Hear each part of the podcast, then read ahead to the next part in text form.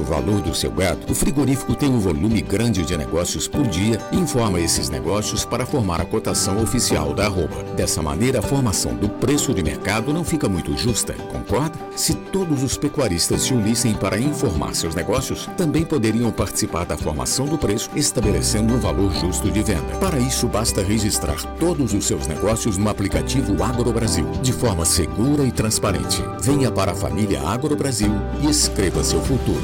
Negociou, registrou.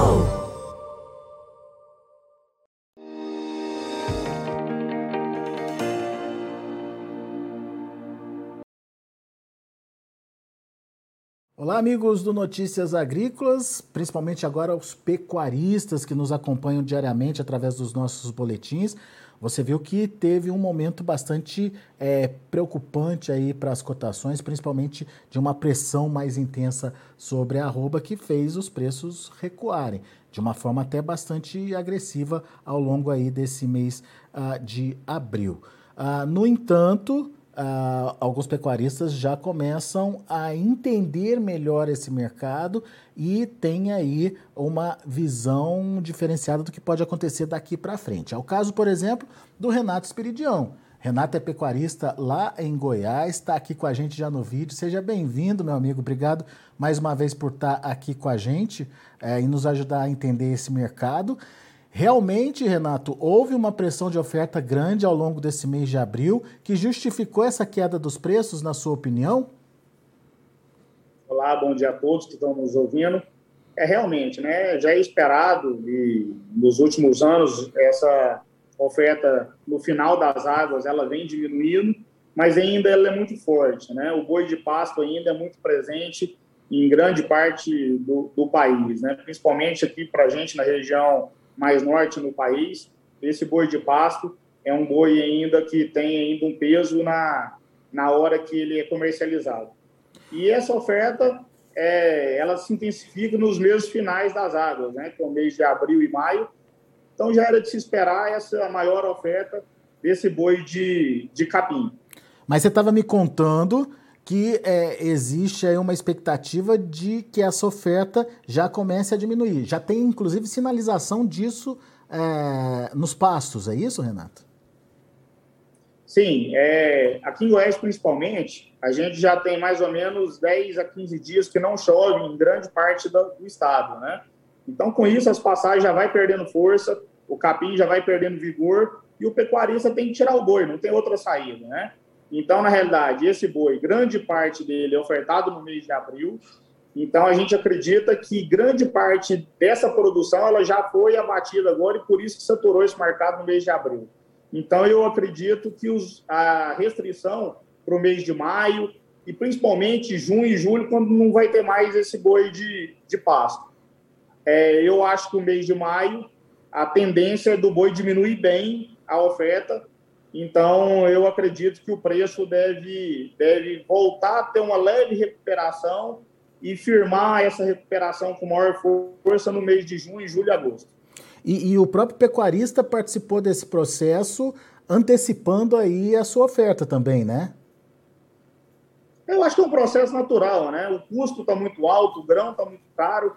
Então, muita gente que ia confinar um boi mais pesado, ele fez intensificar essa produção no final das águas para aproveitar esse boi no capim, né? Ele começou a tratar em semi-confinamento, como é o nosso caso, ele intensifica o trato para poder abater esse boi de capim ainda e fugir um pouco do custo mais alto que todos nós conhecemos, que é o boi de coxo, né? Que é o boi do confinamento. Então você traz esse boi é, para o dia, você alimenta esse boi ah, com a ajuda do capim, antecipa essa, essa oferta e que justifica essa concentração de oferta aí e essa pressão nos preços ao longo do mês de abril. E o que você está me dizendo é Isso. que a partir de agora, com essa antecipação da engorda desses animais, a tendência é ir diminuindo aos poucos essa oferta de animais. A gente aqui até a gente brinca que o frigorífico parece que ele monitora o nosso ganho, né? Porque como que ele sabe que esse boi de capim é um boi mais barato, é um boi de uma roupa produzida mais barata e existe uma oferta maior, ele joga o preço para baixo, né? E às vezes tentando não deixar que o produtor tenha uma remuneração melhor. É, esse ano, a gente já falou isso em outras entrevistas no, no início do ano, eu acho que vai ser um ano muito complicado para o boi de coxo, né? Nós estamos numa tendência de consumo, de, de estabilidade de consumo e de custo muito alto, principalmente do grão. Essa semana vocês devem acompanhar, o milho mesmo teve uma, uma, uma, um aumento estrondoso, expressivo, né? Então, isso vai impactar diretamente naquele que faz conta para colocar o boi do coxo. É, muita gente está preocupado e muita gente que não tem o grão ainda, que a gente sabe que o, o grão do boi, o milho do boi é o milho da safrinha, é o sul já foi comprometido. Agora o centro-oeste, muita coisa de safrinha com essa corte da, da chuva um pouco mais precoce, tem diminuído a questão da produtividade. Então é preocupante a questão do milho da safrinha. O mercado já assinalou isso, tendo um aumento substancial no preço do milho, e, consequentemente, isso vai afetar diretamente quem for fechar o boi, no, principalmente no primeiro e principalmente no segundo dia. Muito bom. Ô, ô, ô Renato, quanto é que está o boi hoje aí no, no Goiás?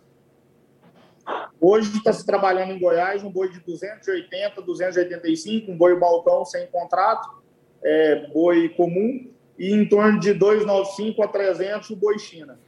Esse, esse, boi, esse boi China, ele continua sendo demandado, Renato, mesmo com essa suspensão de alguns frigoríficos, com essa postura da China de retrair aí as compras? Ainda bem, a nossa sorte é que há vários pequenos frigoríficos, principalmente aqui na nossa região, eles, eles abriram para o boi China, né? eles conseguem fazer essa exportação e é o que está mantendo um pouco mais o preço. Né?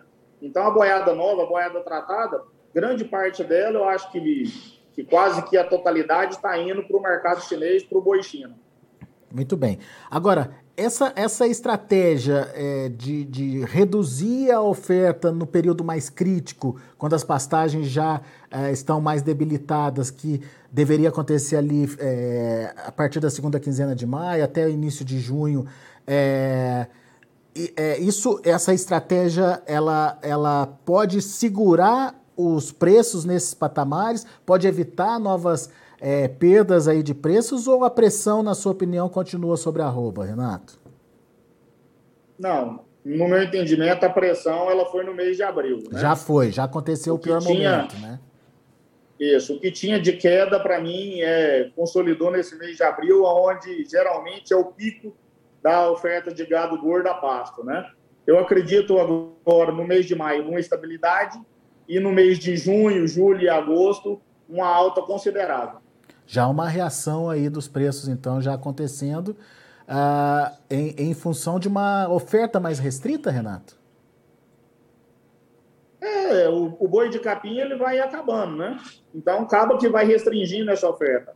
Algumas pessoas tentando às vezes procurar um viés de preço melhor, ainda está tratando um pouco mais é, do boi para poder segurar ele para o mês de junho, julho, mas eu acredito que é uma minoria e quando você faz a conta no lápis com o preço do grão, infelizmente essa conta não fecha e às vezes a pessoa é, acaba vendo isso e escalando o boi mais rápido possível. A não ser que o boi não esteja pronto, que eu acho que grande parte do boi já está pronto para poder ser abatido de imediato. Muito bem. Agora, é, o que, que, o, que, que o, o você, como pecuarista, está vendo aí para o segundo semestre, Renato? É, qual que é a sua estratégia, enfim, o que, que você está pensando aí é, em termos de produção, em termos de oferta para o segundo semestre? Eu acho que vários pecuaristas, é, principalmente os confinadores, estão bem preocupados, né? É, por mais que os maiores confinadores estejam estruturados, já estejam com grão estocado, mas não deixa de, de fazer a conta do preço do grão do dia, porque às vezes é melhor você vender o grão do que você confinar o boi, né? Então, é uma conta que precisa ser feita. Então, eu acho que vai depender muito de como o mercado vai se portar nos próximos meses. Eu acho que a oferta de boi de confinamento vai diminuir, né? E isso deve impactar no preço. Nós mesmos é, devemos colocar, fechar, a gente não tem confinamento próprio, a gente manda para Boitel e a gente assustou com o preço um pouco. Então, a gente vai tentar o que, o que não der para sair no primeiro giro agora, tentar segurar para o segundo giro, e às vezes o que não der para sair, dependendo da conta, segurar para o próximo ciclo, né? Então eu acho que muita gente está fazendo essa conta e vai depender muito de como a roupa vai comportar nos próximos meses. A consequência disso é uma oferta menor no segundo semestre, então. Ah, com certeza. Eu, eu acredito muito numa, numa, numa redução, de, redução de, de oferta. Agora, a gente sabe que os frigoríficos, grande parte deles tem, tem boi também, né? Então eles vão entrar regulando boi, vão confinar o boi próprio, né? A indústria tem essa margem melhor do que o pecuarista, então pode ser que o impacto não seja tanto devido ao tamanho é, desses frigoríficos, do poder que eles têm de produção própria. Mas acredito que, tirando isso, grande parte vai ser, vai, vai diminuir e vão deixar de confinar. Muito bom. Meu amigo, muito obrigado pela sua participação conosco aqui no Notícias Agrícolas, sempre trazendo uma é, visão própria aí do pecuarista e atualizada, é, ajudando a gente a entender como esse mercado pode se movimentar nos, nos próximos dias, próximas semanas, inclusive no segundo semestre. Volte sempre, viu, Renato? É sempre bom te ouvir. Ótimo, obrigado pelo convite. É sempre bom estar aqui falando com vocês. Um abraço a todos. Grande abraço, até a próxima. Tá aí Renato Esperidião, pecuarista lá de Goiás, traçando aí alguns cenários que nos ajudam a entender essa movimentação. Ah, primeiro, o Renato colocou aí o aumento eh, da oferta concentrada em abril, em partes por conta de uma estratégia do próprio pecuarista que res, resolveu aliar eh, a, a pastagem que ainda existia com uma suplementação. Isso fez o, goi, o boi é, engordar mais rápido é, e é, por isso houve uma antecipação dessa oferta no mês de abril. Ele acredita que agora para maio, ao longo do mês de maio, essa oferta é, tende a diminuir, mesmo com o problema de falta de pastagem, essa oferta tende a diminuir e a partir de junho já a gente poderia já acompanhar uma retomada eh, nas altas dos preços da arroba em função eh, de uma oferta ainda restrita.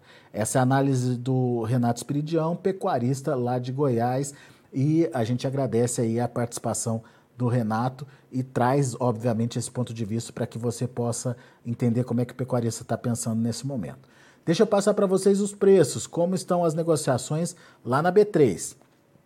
Olha aí, nesse momento abriu R$ 330,50, alta de 0,15% para maio. R$ 323,20, alta de 0,37%.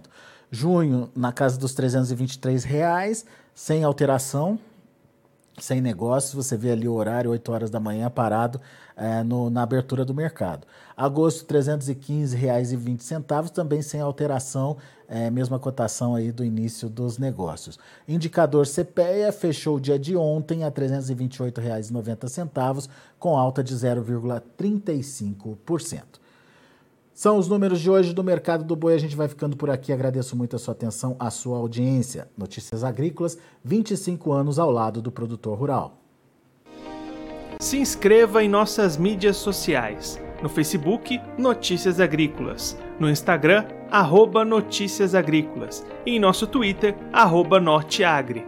E para não perder nenhum vídeo, não se esqueça de nos acompanhar no YouTube e na Twitch, Notícias Agrícolas Oficial.